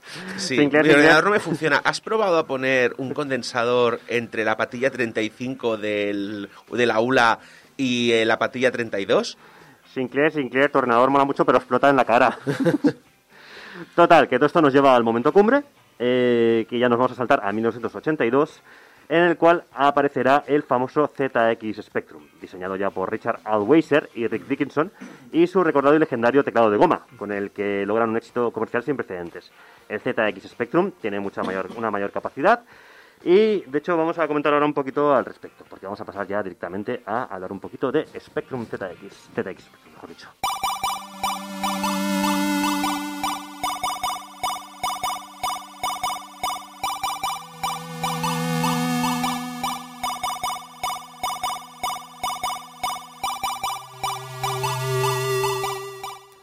El ZX Spectrum, como decíamos, tiene mucha mayor capacidad de memoria. Se vendían dos versiones, de hecho, con 16 y 48 kilobytes. Y mayor velocidad, porque estaba basado en un Z80 a 3,5 MHz. En cuanto a gráficos, ofrecía una resolución gráfica de 256 por 192 píxeles, un sistema BASIC mucho más avanzado y ciertas capacidades de color mm, bastante limitadas. Pero bueno, oye, color, que para la época es bastante, ¿eh? Básicamente, el nombre Spectrum viene por eso. Sí, correcto. Ahora lo comentaremos con el logo, porque el loguito de Spectrum también era, era muy mítico. Ah, otra novedad que tenía frente a sus antecesores era la capacidad que tenía de emitir sonidos mediante un pequeño speaker, un altavoz que tenía el que traía el eh, bueno pues el aparato. Es fantástico porque es monocanal, obviamente, por ser un speaker. Sin embargo, muchos programadores se eh, volvieron loquísimos en vez de decir, voy a hacer que tenga varios canales. Y lo lograron. Sí, sí, sí. obviamente es trampa, es trampa para nuestros oídos. Pero sí que hicieron sistemas de hacer simular dos canales, tres, sonando eh, una canción eh, de fondo. Bueno, no es que sea monocanal, en realidad eh, no, es, eh, no es nada, es un speaker normal y sí. corriente, con lo cual... Y de hecho, el- este primero es muy básico. Muy, los muy básico. multicanales lo que hacía, o sea, el sonido multicanal lo que hacía simplemente era hacer una remezcla por software, que hoy en día es algo muy normal. De hecho, nuestros altavoces del PC normales son bicanal. Ahora, Sí, sí. claro, lo que pasa es que nuestros procesadores pueden mezclar 65, 120 y 2 millones de canales si les hace falta. Lo que pasa es que en aquel momento, o sea, si tú, por so, o sea, de- natural, te dicen, bueno, es un pitido, hace pitidos, ya está, pi, pi, pi, poco más. Haces canciones con esto, sí, puedes hacerlo, porque ahí tenemos Manning Miner. y No, hubo, hubo auténticos virtuosos de la época, Sí, sí. ¿eh? de los 8 bits. De todas maneras, esto es muy primitivo, esto es el Sí, no, comienzo no, de todo. es ¿eh? que estamos hablando Esto de es que súper estamos- primitivo. venimos de, también de un mundo en el que es normal que la máquina no haga ningún sonido o haga bips Me- simples. Y aquí alguien dice, pues ¿sabes qué? Voy a hacer música. Y lo hace. Bueno, lo que pasa es que música, si estamos hablando de un altavoz que emitía pitidos que recordaban a notas musicales. He llegado a oír canciones muy chulas. O sea, Sí, ahora, sí. Claro que obviamente es muy posterior, porque ya había una generación tal, pero en el PC Speaker. PC Speaker, ¿eh? Insisto, ah, claro, años más tarde con un montón de eh, gente creando cosas muy chulas en el Spectrum y en otras máquinas sencillas, en PC Speaker he oído maravillas. Luego os pondré eh, un tema del Monty on the Run, porque tocará hablar un poquito de, de- de- de cosas para que veáis lo que es alguien flipándose mucho eh, componiendo en 8 bits. Ojo, en, este caso ojo. es, en este caso es Rob Hubbard, Sí, que sí. es un... Rob Hubbard es- maravilloso. espectacular. Pero- Mm. Tim Follin, gente que en, que en los 8 bits hacían auténticas locuras. Ojo que el, el, el- el Spectrum con Viper era el primero. Luego ya sacaron un chip de sonido aparte y eh, ya era más fácil programar este tipo de músicas. Pero claro, aún así, Rob Hubbard era el Naganuma de la época. Es Sí, un, sí, sí, es una ¿Que pasada. tengo tres canales? O sea, Rob Hubbard era en plan de relaja un poquito, que te hemos pedido una canción para el tiempo de carga y hemos hecho aquí El Señor de los Anillos, versión cantada, o sea, ver- bueno, versión eh, orquestada eh, en 8 bits. Pero bueno, eh, estamos hablando de que esto fue evidentemente una novedad, no fue algo determinante, porque además esto es una cosa que luego se iba a mejorar y evidentemente iba a evolucionar, pero bueno, ahí tenías ese, ese pequeño altavoz. eh, y de hecho, a ver, el mercado principal del Spectrum fue el británico. Sin embargo, los ordenadores producidos por, esta, por la empresa Sinclair pues tuvieron tanto éxito que al final se acabó exportando al resto de Europa. Entre ellos, eh, entre los países que se exportó, aquí pegó muy fuerte en, en España. Sí, donde, lo cosa que curiosamente no pasó, en el, no pasó con el BBC Micro. No. Que si tú vas al Reino Unido, hay mucha gente que recuerda con mucho cariño el BBC Micro. BBC Micro. ujú. Y el BBC Micro aquí, o sea, fuera del Reino Unido lo conocemos ahora porque en YouTube no hay mucho youtuber inglés hablando de él. Pero Sí, si no, y hay documental y tal, pero bueno, el que Y, quiera saber- y- y en Francia el Oric One, y es decir, ah, era muy local. Es que hay reco- y una cosa que insisto mucho cuando hablo de retro. Hasta que no llega la comunidad europea, se habla del euro, llegan los vuelos baratos, no se, inter- no se Ujú. internacionaliza todo. Si queréis saber, saber más del BBC Micro, en la anterior parte hablamos un ratito de él. Y de hecho daría para hablar mucho más, ¿eh? porque fue un proyecto eh, británico mm, increíble ¿eh? y a, a niveles muy, muy top. Pero bueno, ah, tenemos esto, un Spectrum con solo siete, una paleta de siete, color- siete colores y un único canal de sonido que consigue hacerse con unos papeles protagonistas en, el, en, en lo que es la escena de los microordenadores de la época. Es una cajita, además de apenas medio kilo, con un diseño muy funcional, donde destacan tres cosas, un poco lo que decíamos antes, ¿no? El característico teclado, que es el que da paso a que conozcamos el ZX Spectrum por su sobrenombre de El Gomas, aquí en España, porque tenía ese teclado de, de- de gomoso, Sí. literalmente. El logotipo de Sinclair, ahí en la esquinita, que quedaba bien. Y es un colorido arcoiris, lo que decíamos, que adorna una de las esquinas para, de manera sutil, recordarnos que si lo ponemos a una tele en color, que veremos, wow, colores, Fantástico. fantástico. Novedad. Que luego, a ver, cada, los juegos se veían, pues eso, que se veían en, una solo- en un solo tono de color, o dos o tres como mucho. O sea, era- el- bueno, los, si habéis visto o si habéis jugado con un Spectrum, pues sabéis evidentemente que no era el más, eh, digamos, top de gama del momento, en el sentido incluso de que los juegos tenían solamente un color. Sí, bueno, era porque, el- claro, es que también siempre los metemos todo en un mismo bloque con la competencia y la competencia fue muy posterior. Sí, ese, por ejemplo, es lo que dices del Amstrad, pues sí, hombre, claro que el Amstrad tenía más colores, el Amstrad salió como seis años más tarde. No, seis años más tarde, no. No sí, tanto. en el 86, 87. No. No, no, son, son contemporáneos. No, ¿eh? no, no, el CPC 464 es del 83, creo, 82, 83. De ¿Seguro? todas maneras, Sí, yo sí. recuerdo sobre todo asociado Amstrad con la, pan- con la pantalla de fósforo verde, esta Sí, típica. o sea, Que eso también. Es que eh, hay una amalgama ahí de mezclas, porque claro, Claro. mucha gente juega con monitores monocromo, o juega con la tele en blanco y negro sobrante, etcétera, etcétera. Es decir, es, es toda una amalgama y, y fue una revolución industrial que cada, cada año estaban sacando cosas Sí, nuevas, sí. cosas nuevas. No, y hablando de revolución eh, con ZX, es que si algo se puede y se debe destacar del ZX, en lo que fue realmente revolucionario, es que eh, eh, consiguió llevar la computación al hogar mucho más que ningún otro ordenador de la época, comparándolo pues con Amstrads, Commodores, eh, todo lo que había en, en aquel momento, pues si hablamos del ZX, además es que de, sobre todo yo creo que lo que más ayudó fue el precio original que tenía. Bueno, luego incluso se fue rebajando, pero el precio original eran 125 libras, si adquiríamos el modelo de 116 kilobytes, eh, y 165 si cogíamos el de 48, ki- el de 48K. Que, a ver, son 380 euros y 540 euros eh, respectivamente, que es dinero, desde luego. Pero claro, es un- aún así era una locura, porque nadie te ofrecía tanto por tan poco. Bueno, Eh, es, un- es una locura, pero no es tanto. O sea, hoy en día, un PC por Correcto. 350 euros, ¿sabes? Mm, mm, Tampoco es algo que veas todos los días. Ahora, en el mejor de los casos, tienes un iPad. Sí. Sí. Era, era mucho más barato que la competencia. Entre otras cosas, pues porque reducían costes con los componentes, como por ejemplo utilizar teclado de goma era evidentemente para abaratar costes, aunque se quedó como algo mítico. Eh, también es verdad que con el tiempo se ha demostrado que igual eh, el usar gomas no era lo mejor, para el paso del tiempo, me refiero. Pero vaya. Creo que ah, nunca fue su, su su preocupación. No, no, no. no. Eh, digamos que eso, el verdadero hito del ZX Spectrum residía eso, en las eh, incalculables posibilidades que tenía, en cómo consiguió calar en el gran público. De todas, de todas maneras, tengo que decir que Rick Dickinson, con los medios que tenía, consiguió diseñar un producto muy válido. Porque Sí, sí, sí. Eh, las críticas de la época, o sea, hoy en día lo vemos desde una perspectiva diferente y pensamos, hostia, el teclado de goma tiene que ser una mierda. Y sí, lo era. Sí, sí. Pero eh, comparado con algunos productos de la época, eh, no era tan terrible. O sea, al contrario que pasa con el ZX80 y el 81, que el teclado de membrana sí que era algo muy horrible y, prácticamente inusable, el teclado de goma era sorprendentemente, sorprendentemente bueno comparado con algunos teclados que tenían un aspecto visualmente más bonito, por ejemplo el del Apple II. Eh, en un momento, al principio usaba teclas mecánicas, pero luego las cambiaron por unos muelles de membrana cutrísimos. Y ese teclado es horrible. Y además, como el no usa un muelle de metal, sino una especie de espuma de goma, de espuma de esta... Se descompone. Se Sí, descompone, sí, sí. con lo cual... eh, mientras que el teclado de goma del Spectrum ha sobrevivido al paso del tiempo, algunos ordenadores de la misma época No tanto. no han tenido Sí, sí, tanta sí. suerte. A- aparte que el primer Spectrum, recuerdo que está, era un poquito como los eh, como los asistentes de la época, en el que ibas mucho de pulsar una tecla, te, te creaba una línea que luego tú rellenabas con los parámetros que necesitabas. Es decir, el- no, no, no escribías tanto realmente con el teclado de goma. Sí, sí. No, y lo bonito es que eh, era agradable al tacto, realmente. Era Eh, precioso. Era precioso. era- lo- Era- sobre todo era, era eso. era- belleza. pero también eran una de las eh, míticas cláusulas de cualquier diseño de Sinclair. Tiene que ser agradable a la vista, aparte de con aspecto futurista.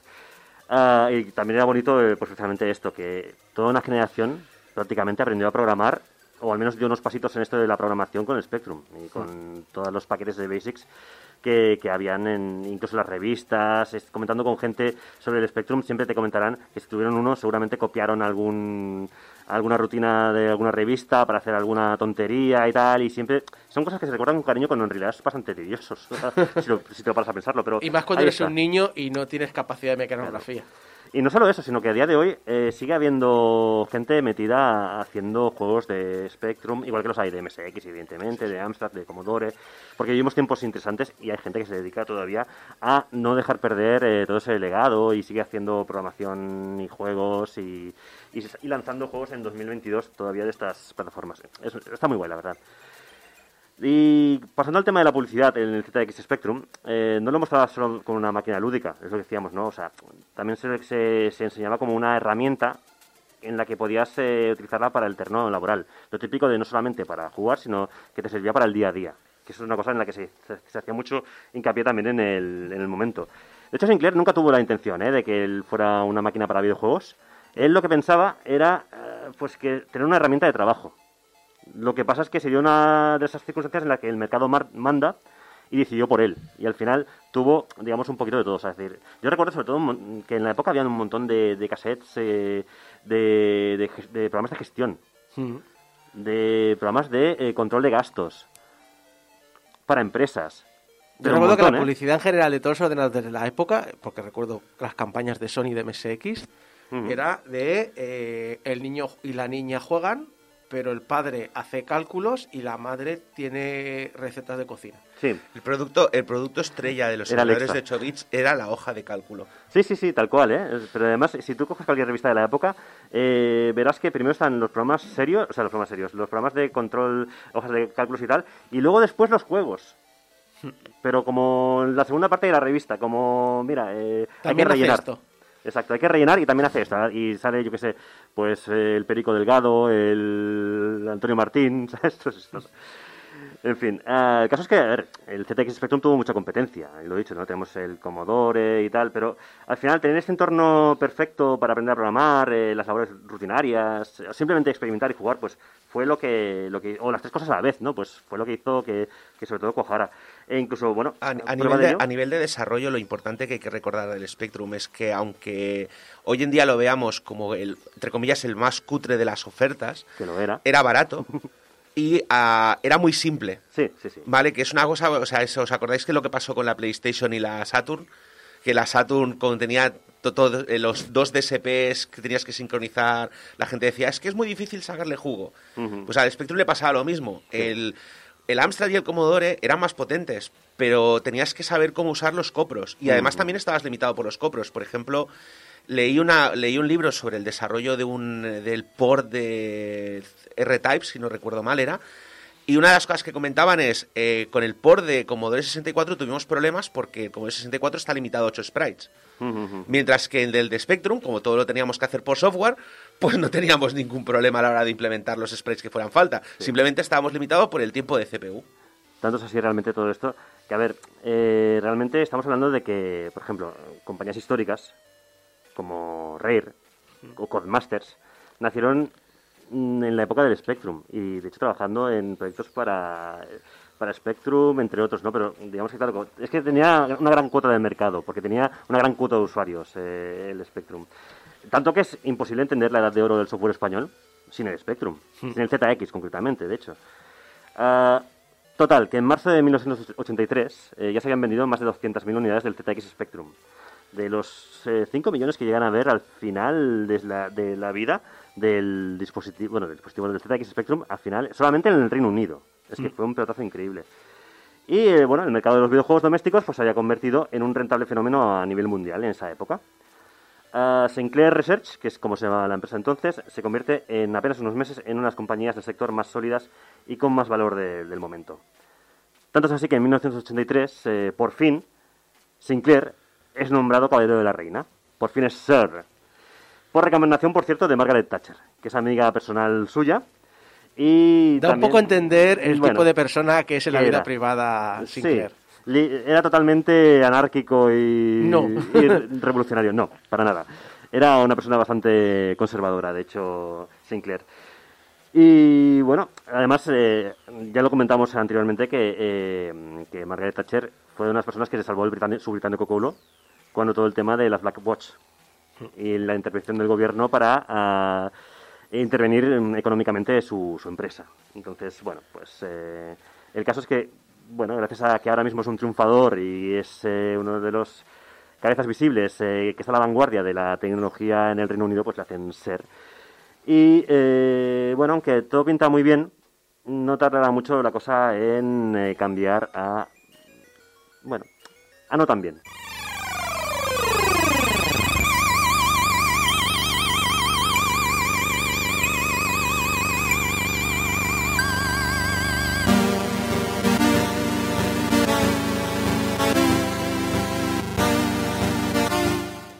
Cierto, es el Montión de Ran, ¿eh?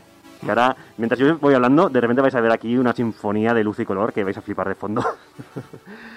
Total, que eh, más tarde pues, se ponen a la venta revisiones, voy a avanzar un poquito más en el tiempo ya, que aceptaron en mejorar y perpetuar la saga, como las del ZX Spectrum Plus en 1984, el ZX Spectrum 128K, que por cierto está fabricado en España por Investronica, filial del Corte Inglés en 1985, y los tardíos ZX Spectrum más 2 y más 3, ya bajo el paraguas de Amstrad, que compró la marca eh, de la mano de Alan Sugar. Espera, ¿he dicho Amstrad? Amstrad. O sea, Amstrad, la- ¿Competencia? Amstrad, la, la Amstrad británica, la competencia directa de Sinclair, la del CPC, la que estamos hablando de la del fósforo verde. Esa. Pues, pues sí, pues resulta que, que compró, acaba comprando la compañía de Sinclair. ¿Por qué? Pues ahora, ahora lo veremos. No sé si hoy, hoy sea en el siguiente, pero lo acabaremos viendo, no os preocupéis. Ah, por cierto, como nota súper guay, ¿sabéis, eh, amigos oyentes, qué significa Investrónica? O sea, es decir, Investrónica es un acrónimo. Bueno, más que un acrónimo, una abreviación de los términos. Eh, Investrónica, filial del corte inglés, dedicado a los videojuegos. ¿Qué puede ser Bueno, Investrónica? videojuegos. No, videojuegos. eh, tecnología, informática. ¿Qué Sí, de hecho, sí, porque tenemos software con el sello de Investronic, además. De hecho, yo creo que la mejor versión del ZX es la que hicieron ellos, el, el más 2, pero bueno, eso es ya opinión personal mía. Ah, pues, pues Investronica es eh, el, el resultado de juntar informática, vestidos y electrónica. Es corte inglés. Sí. Porque creo recordar que uno de los objetivos primarios eran crear eh, máquinas que controlaran automáticamente eh, máquinas de patronaje. Ujú, sí, sí. Sí, en cuanto a en cuanto a la venta del en cuanto a la venta de Spectrum, eh, lo que básicamente lo que le pasa, o sea, lo que has comentado es eh, él estaba muy decepcionado con la idea de que su ordenador se usase para videojuegos. Entonces decide crear una empresa paralela para crear el ordenador definitivo de oficina, el que será el Sinclair QL.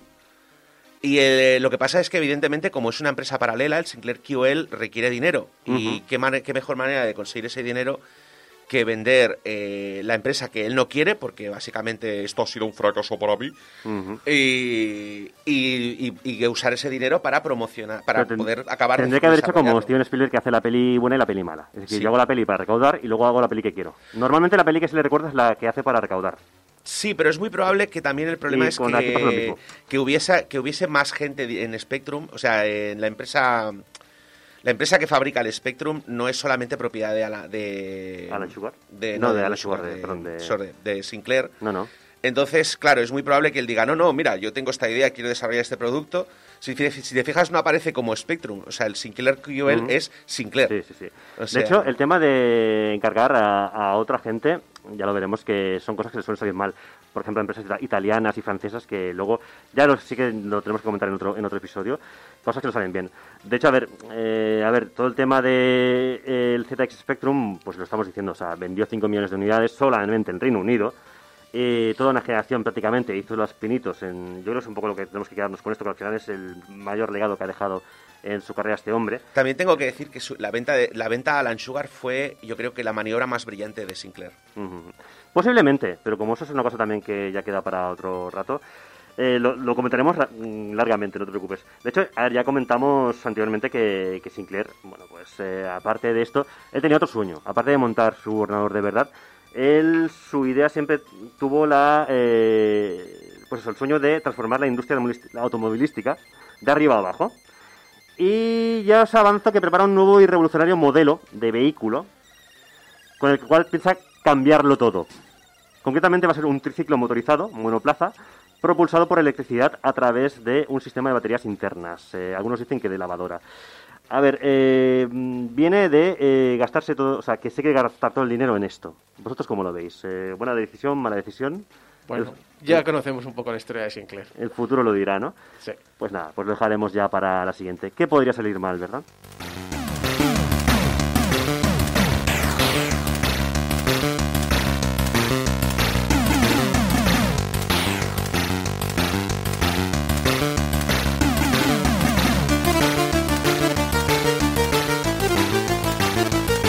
Hola, colegas. Menuda pasada. Se gasta que se sale.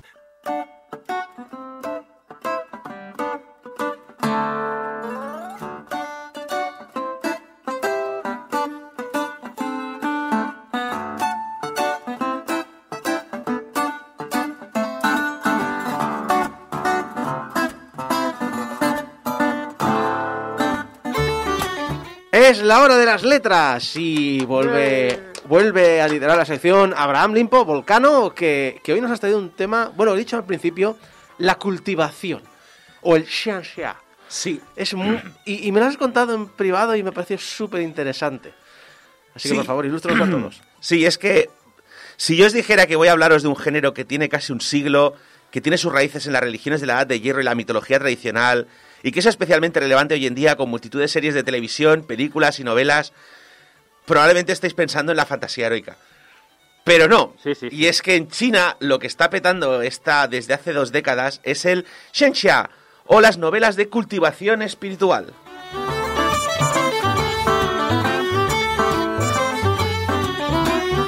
Bueno, y entonces, ¿qué es el Shenxia?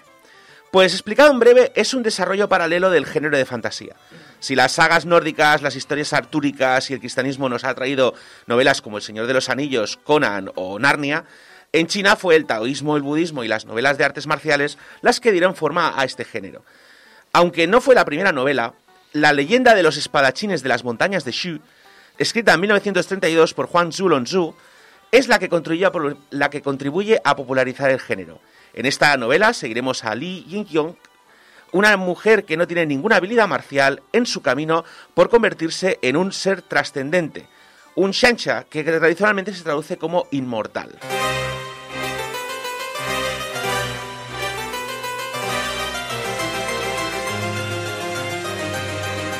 Hola. Cabronazo. Desde el principio, montañas remotas y grandes pantanos han permitido sin duda la aparición de dragones y serpientes. Bosques densos y valles ignotos son el remanso de tigres, leopardos, doles y lobos. Aquellos que viajan a la umbría de las montañas a menudo no regresan. La gente tiende a conjeturar. Algunos dicen que los viajeros fueron comidos por tigres o lobos, o espíritus fundamentales o demonios. Algunos dicen que trascendieron a inmortales o budas. Cada persona sostiene una opinión distinta, siendo incapaces de ponerse de acuerdo. La gente, al fin y al cabo, es solo carne y hueso.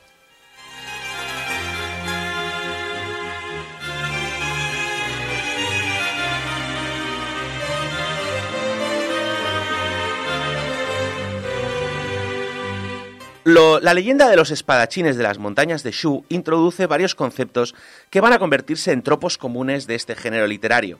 Por ejemplo, cualquier cosa puede cultivar su espíritu para alcanzar la trascendencia. En la novela aparecen plantas, animales y demonios que han decidido transformarse en humanos para tratar de trascender. También se habla del concepto del arma germinal, que, que diferencia a los seres inferiores y a los humanos. Un concepto relacionado con la reencarnación budista, donde normalmente cuando mueres y has hecho, si has cumplido bien tu papel, que el papel que se te ha otorgado, te permiten ascender un poquito en la escalafón hasta finalmente llegar con un poco de suerte a la budidad.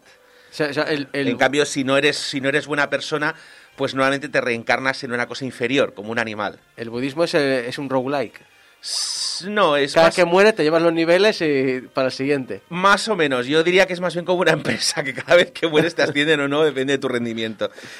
Y como algunos de estos seres no sobreviven, o sea, y de hecho, el otro concepto de, también relacionado con el budismo es eh, las tribulaciones, que es al tratar de escapar de esta rueda del ciclo kármico, a, a los, a estos seres se les imponen castigos divinos. Básicamente te parte un rayo por tratar de ser eh, lo que no eres. Para intentar atajar. Sí. Otro concepto importante es la aparición de las sectas, organizaciones de artistas marciales que se encargan de encaminar a sus discípulos para alcanzar la trascendencia, pero que también operan un poco como esquemas piramidales, con los discípulos ayudando a los maestros a conseguir los rarísimos recursos que necesitan para continuar purificando su casi perfecta alma. Estos son los eh, fans de los youtubers que te venden NFTs, ¿verdad? Pues bueno, no, eh, es básicamente hay que pensar que la, la secta viene a ser un poco como una especie de empresa. Eh, la cosa es que a medida, o sea, a medida que vas eh, alcanzando grados superiores de cultivación, tu vida se extiende. Pero el problema es que también se hace más difícil seguir avanzando, porque ya sabes, necesitas cada vez más PX. Entonces, para la cosa es que eh, a, a los cultivadores de alto nivel, las píldoras de bajo nivel no les hacen nada. Entonces lo que hacen es, bueno, yo te, o sea, yo fabrico estas píldoras porque claro, de cada mil píldoras que haré, 999 van a ser de un nivel que no necesito y la última puede que tampoco. Eh, y a vosotros a cambio trabajáis para mí y me conseguís las cosas. Entonces se organiza un poco la secta de esa manera, con escalafones, también hay intrigas políticas, eh, vamos, mm, casi como una especie de nación-estado, eh, pero sin tener fronteras.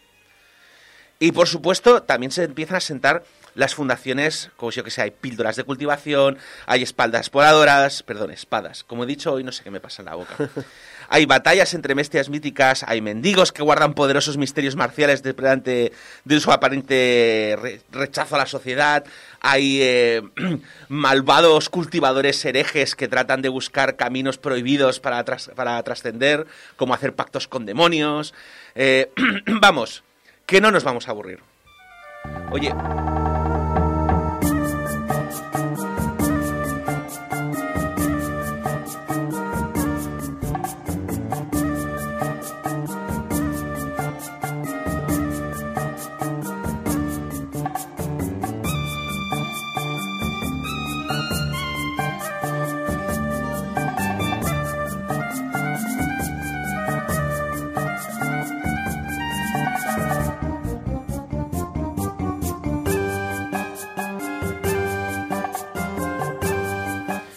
Chun y el villano intercambiaron una docena de golpes. Los movimientos y maniobras marciales del villano le resultaban familiares, así que gritó ¡Pervertido! ¿A qué escuela perteneces? ¿Cuál es tu nombre? Pervertido. Di tu nombre y prepárate a encontrar la muerte. Yo, la grulla ascendente entre las nubes, no segaré con mi espada la vida de desdichados carentes de nombre. No me habías dicho que era este género. Pervertido, lo he dicho. Bueno, es que no he, he ido traduciendo trocitos del capítulo y este empieza que se encuentra este señor eh, que había desnudado, había, había dejado inconsciente a una mujer, la había desnudado y la había atado a una mesa y se disponía a forzarla en contra de su voluntad. Así que raudo y veloz entra por la ventana y le suelta esto. La grulla ascendente entre las nubes. La grulla ascendente de entre las nubes eh, se dedica a mirar por la ventana a la gente. Sí. Pero bueno, cuando el villano oyó esto, no pudo evitar echarse a reír. ¿Acaso eres Zou el tercero? Mi maestro pensó que no vendrías a Chendu, pero ¿quién iba a imaginar que al final te presentarías buscando tu perdición? El viejo con el que luchas es ocho dedos maravillosos conductos del Zen. El discípulo que el, busco- que el vulgo llama el oso de múltiples brazos Mautai. Ahora me llaman el caminante divino sin sombra peonía rosa Zangliang.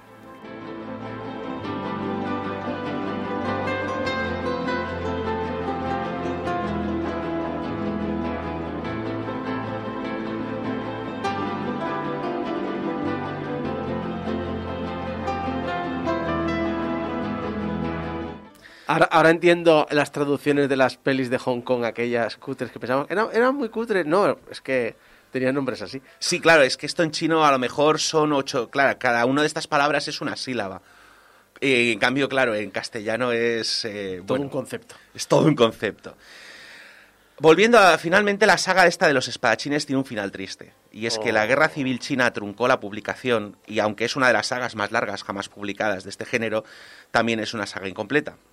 La regulación cultural maoísta, todo se ha dicho, no veía con muy buenos ojos esta clase de historias, cuyo contenido contenía casi todos los tabúes imaginables. Sexo y violencia gratuitos, monstruos mitológicos, religiones, sectas y una oda a la estructura de clases que pretendían abolir. Así que no es hasta los 80 donde en Hong Kong, donde si no, eh, empezamos a ver un tímido resurgir de este género, aunque intrincadamente mezclado con el wuxia. Eh, Sui Hark, eh, cineasta legendario, esto si estuviera aquí ahora mismo Yuri probablemente podría pasarse tres horas hablándonos de Sui Hark. Seguramente. Eh, pero básicamente estamos hablando de un director de Hong Kong que en los 80 trabajó con gente como Sammo Hung, que sí que conocerás. Así que El de Marshall Law, señor Cine. Sí. Básicamente, tratando de buscar fórmulas nuevas para el cine de acción, adapta las novelas en forma de una película mítica, Zhu, Los Guerreros de la Montaña Mágica. Es una película que marcará un punto de inflexión en el cine de artes marciales chinos, donde cada vez más a menudo veremos elementos mágicos. Hasta entonces, casi siempre eran historias como mucho más eh, centradas, bueno, más del lo que era el wuxia tradicional, con menos movimientos eh, de, de cables y más eh, pues eh, ambientado eh, como más cosas terrenales. Y en el momento en que Suihar lanza Los Guerreros de la Montaña Mágica es cuando empezamos a ver realmente una explosión de eh, saltos imposibles, bolas de fuego eh, y otras cosas así como bizarras. Hay que decir que mm, leyendo esto me recordó también un poco de películas de acción de Hong Kong que sin entrar dentro de la fantasía de cultivación del espíritu, sí que es un poquito esta aventura de alguien que no es nada hasta que se convierte en... Sobre todo en personajes secundarios. Cuando encuentras viejos maestros, que cuando cuentas su trasfondo eran, eran don nadies, que han alcanzado cierta eh, capacidad sobrehumana de, de luchar y que viven en una, en una cabaña apartada, rollo ermitaño. y estos conceptos, sin ser eh, eh, eh, eh, cultivación, sí que se nota que han ido goteando a nivel o permeando a nivel cultural en, otras obras. Sí, porque en los 80 y los 90, yo de hecho aquí me he encontrado un problema y es que me he pasado una semana intentando encontrar información sin mucho éxito, porque eh, la gran mayoría de las novelas que he encontrado chinas o las clasifican incorrectamente como wuxia o son fantasías simplemente, con lo cual eh, no puedo... No puedo estar 100% seguro de que eh, se publican novelas de Xianxia durante los 90 sin leerlas. Y claro, no tengo, o sea, primero que la gran mayoría de estas no se han traducido y la segunda parte es no tengo tiempo material para leerlas todas. Eh, así que durante los 80 y los 90 sobre todo lo que vemos es más como eh, una infiltración, eh, sobre todo a través del cine y la televisión, porque de Zu la montaña mágica, o sea, los guerreros de la montaña mágica se hará luego una reversión en forma de serie, que también volverá a coger datos de la novela, pero extendiéndolo en 24 episodios de 40 minutos lo cual da para, para, para explicar más cosas, porque claro, obviamente en la película de Sweetheart el tema de cultivación se toca solamente eh, muy por encima, eh, nada de... no se habla de, de- del proceso en sí, sino es, es una película de acción, hay tíos pegándose de hostias con efectos eh, especiales y cosas de magia. Y ya está, no hace falta ir más allá. Pero, entonces, pero la cosa es que como a través de, a poquito a poquito se vuelve tímidamente a sacar estos temas, eh, podemos ver como una progresión en esto. Y la popularización de las novelas web a finales de los 2000 genera una explosión de historias de este género, es decir, el momento en que ya no dependes de que el publicado, de que un editor te autorice a publicar tu novela, es cuando realmente empezamos a volver a ver eh, docenas y docenas, literalmente, o sea, en el 2010 conté unos unas 120 historias que nosotros tengamos traducidas al inglés. Lo cual quiere decir que a lo mejor, mm, eso a lo mejor es la punta del iceberg, a lo mejor se publicaron tranquilamente 500 historias en la web o 5.000. ¿Quién sabe? ¿Vale? Eso, lo que pasa es que, claro, eh, cuando empiezas a irte tan atrás es bastante difícil saber si no se tradujo porque era mala, si no se tradujo porque no existe o si no se tradujo porque la gente todavía no lo conocía. La primera de la que yo tengo referencia es Dinastía de Jade, que se publicó en 2006 y tuvo adaptaciones cinematográficas, tuvo adaptaciones eh, de manga, bueno, de manga, y tuvo, eh, y tuvo varios videojuegos, eh, evidentemente en China. Con lo cual aquí, pues muchas de estas cosas no las vimos. Las novelas web, eh, al contrario que pasa con lo que he comentado antes del cine, que tiende a coger solamente las partes que les interesan, sí que eh, entran muchísimo más a, saco con los tropos introducidos en la novela de Juan Zuzú. Aunque obviamente, y tras 15 años de nuevos libros, eh, ya estamos empezando a ver más de construcciones y subversiones del género.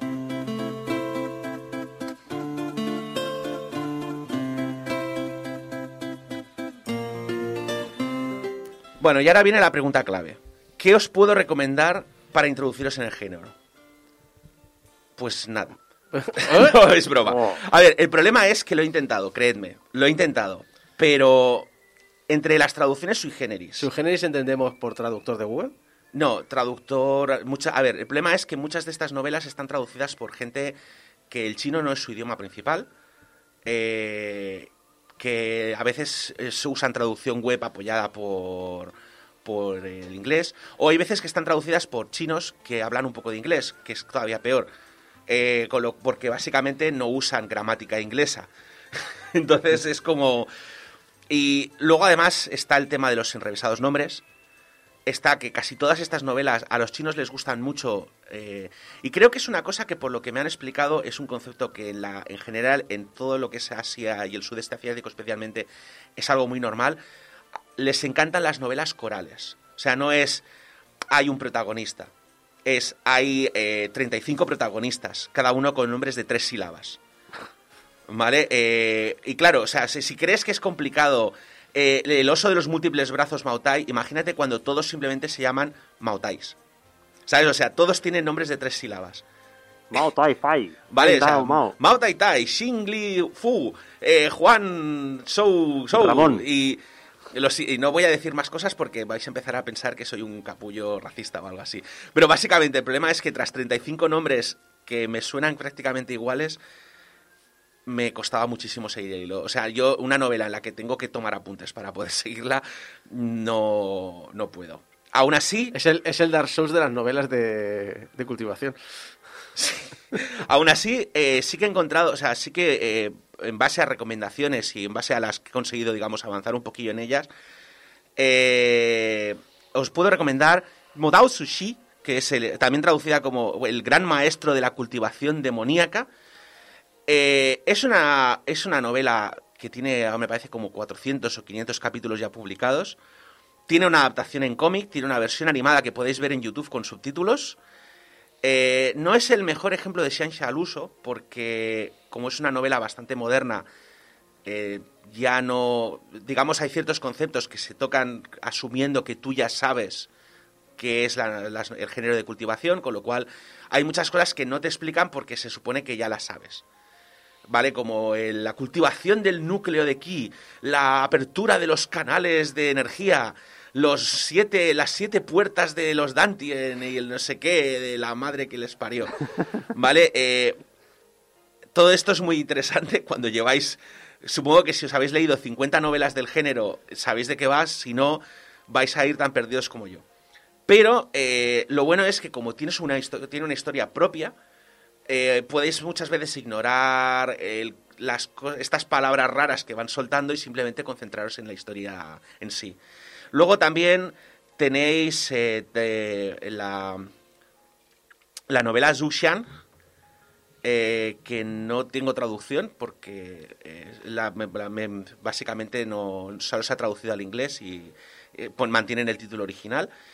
Es la historia de Zhang Fang, que escapa casi de milagro a la masacre de su pueblo con el conocimiento de las técnicas secretas de la, de la secta de la canción celeste. Es decir, esta sí que es una novela de cultivación al uso. Además está terminada, son 200 capítulos, con lo cual no es excesivamente larga para lo que son este tipo de novelas web. Eh, y es un buen punto de partida para ver cómo es el género de cultivación desde la perspectiva china puramente. Y si queréis algo más ligero y humorístico, tenéis cuidado con el pollo, que es una novela que va sobre un cultivador que decide abandonar su secta para cultivar el campo. Eh, es una novela que está escrita por un, in- por un inglés o por alguien que por lo menos el inglés es un idioma nativo. Yo so- sospecho que por la cantidad de tacos que suelta en el primer episodio eh, es americano pero eh, toca muchos de los tropos eh, y, lo- y de una manera como muy subversiva. Es decir, el tío se va al campo pensando que me voy a, por fin voy a des- deshacerme de todo el rollo de la secta, de las peticiones incesantes, de la necesidad de avanzar cuando no estoy avanzando al ritmo que yo quiero. eh, y descubre que en el campo las, que esto de, de darle la espalda a los problemas no significa que los problemas desaparezcan. Y por supuesto, eh, también está la sección de novelas de Amazon, que sí que he leído. ¿Vale? Lo que pasa es que aquí, eh, aquí es donde está uno de los problemas. Yo quería recomendar un Soulet, que es de la saga Cradle, de Will Wheat, pero eh, hay mucha gente que la considera como una novela de Shensha, la americana. Sin embargo, a mí me da la impresión más bien que está más inspirada, o sea, está claramente inspirada por el género de cultivación y otros géneros chinos, pero también está muy inspirada por eh, obras como Avatar. Y, y bueno, pero de todas maneras es una historia de cero a héroe con una narrativa sólida y muy entretenida y orientada al público adulto joven. Que, bueno, pues la hace, pues es entretenida, la recomiendo. Y luego Tao Wong, del que ya hablé hace dos meses, eh, que eh, tiene, una tiene una saga llamada Thousand Steps.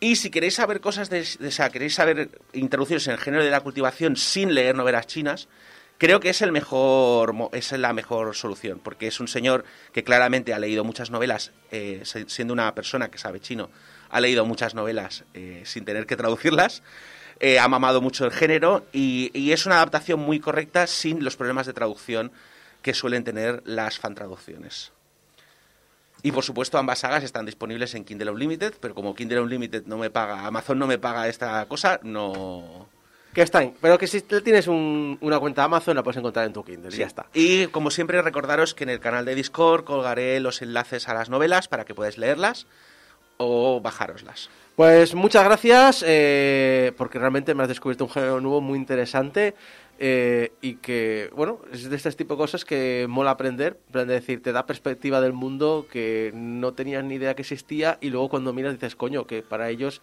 es tan vital o tan normal o tan influyente como para nosotros, pues algunos conceptos cristianos que ni pensamos.